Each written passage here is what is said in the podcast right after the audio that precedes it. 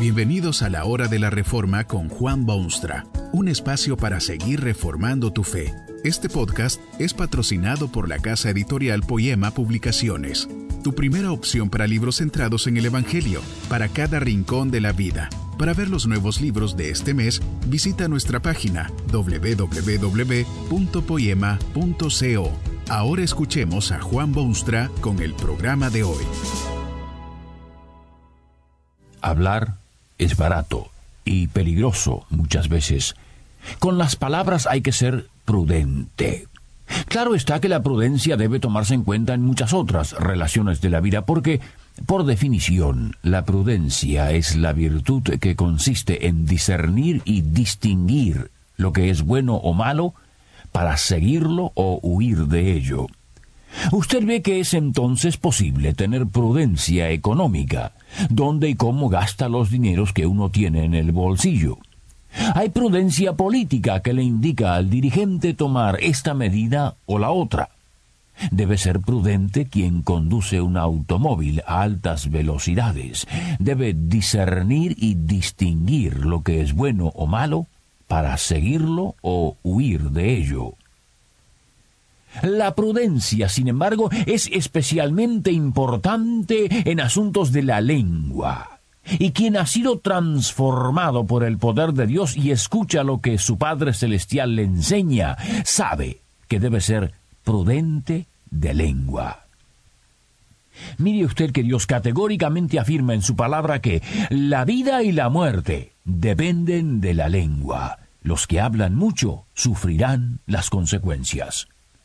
El don de la palabra es una de las maravillas del universo. Distingue al ser humano de todas las demás criaturas que polulan por la tierra. Es instrumento de comunicación. Pero la lengua puede también quebrantar corazones y destruir vidas y arrastrar a la más amarga miseria. Es por esta razón que Dios tiene mucho que decir en su libro de instrucciones sobre esta materia. Usted sabe que la palabra de Dios es para la formación de los hijos de Dios, es la constitución de su ideología, es la fuente inagotable de sabiduría práctica. Dios quiere que cada uno de sus hijos sea prudente de lengua.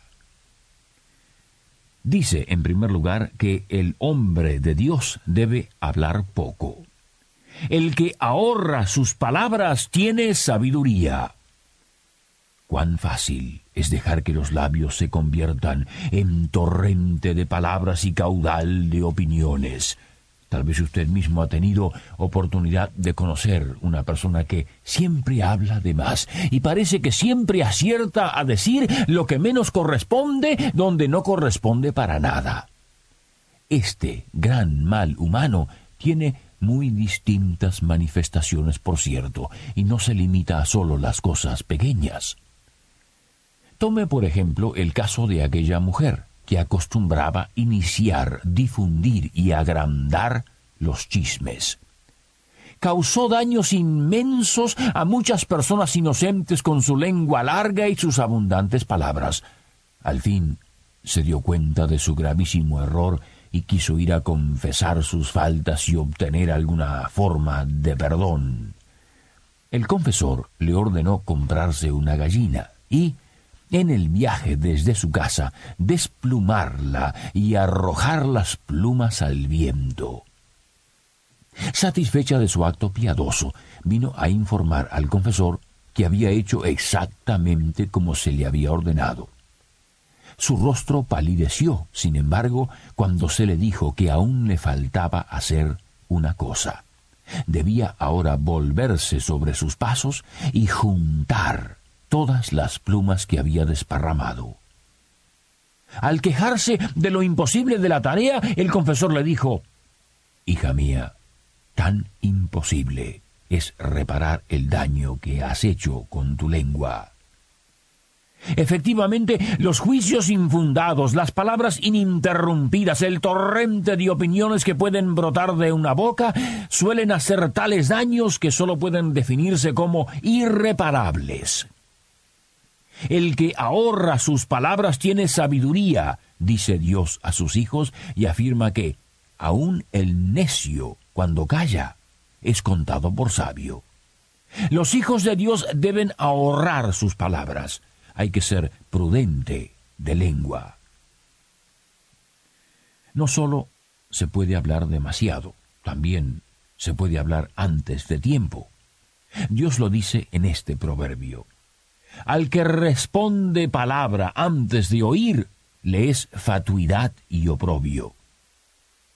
¿No le ocurre a usted de vez en cuando que está tan entusiasmado que no puede, no puede callarse la boca?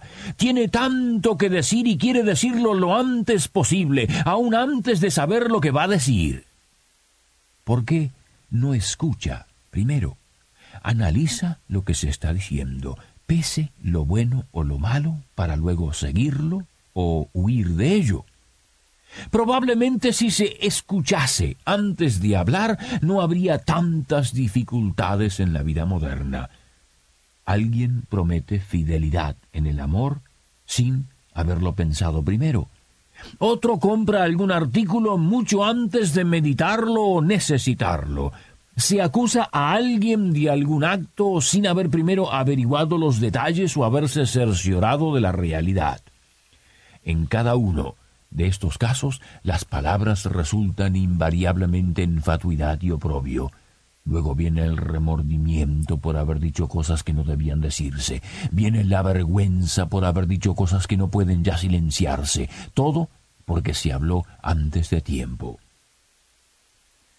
Tal vez el peligro más grande de la lengua no sea hablar demasiado o hablar antes de tiempo, sino hablar del yo.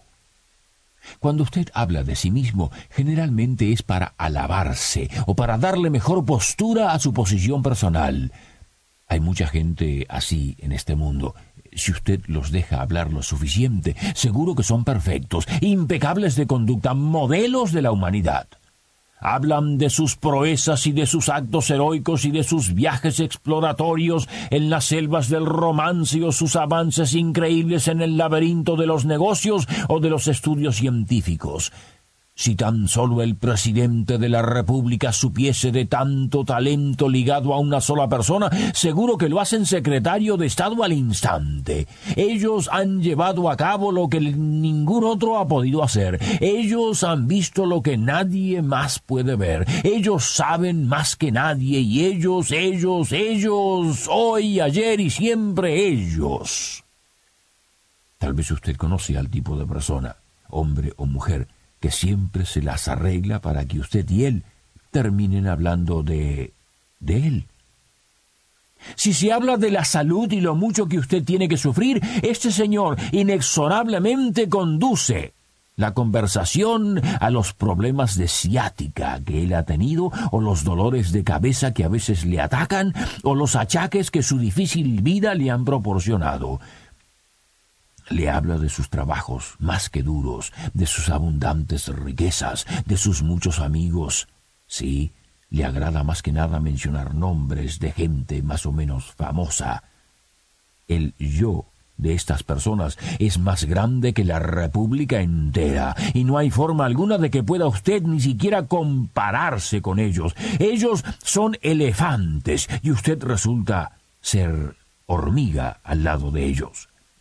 Esta forma de hablar no solo es imprudente, generalmente es un surtido interminable de mentiras. En su libro de instrucciones prácticas, Dios aconseja, insiste, ordena tener mucho cuidado y ser prudente de lengua. Esto es lo que dice. Alábete el extraño y no tu propia boca, el ajeno y no los labios tuyos. Ese orgullo personal y esa opinión exagerada de su propia importancia pueden convertirse en los peores enemigos de su vida. Le impedirán no solo llevarse bien con los demás mortales, sino especialmente le prohibirán llevarse bien con Dios. Deje que los extraños, el ajeno, el que no tiene intereses creados, el observador sin prejuicios, deje que Él lo alabe en ese caso será alabanza genuina. Cuando usted mismo hace estas cosas, se convierten en vanagloria, y la vanagloria generalmente conduce a la perdición. Además, ¿qué o quién es usted para hablar de sí mismo? ¿Se ha mirado en el espejo de la palabra de Dios? ¿Cómo cree que se acercará el Hijo de Dios con su ternura reconocida a alguien que se cree tan importante que nadie, absolutamente nadie, puede compararse con las cosas que Él ha realizado? No es posible ser designado como cristiano o seguidor de Cristo si se habla incesantemente de lo grande e importante que es el hombre. Su yo. ¿No tiene acaso debilidades, pecados encima, dudas y manchas obscuras? Y hay otro gran terrible mal que se consuma diariamente con la lengua, se trata de hablar en términos condenatorios, en aseveraciones categóricas de maldad y de dolor y de angustia. Se han recibido muchas cartas de gente genuinamente enojada, furiosa, porque alguien les ha predicado el amor de Jesucristo.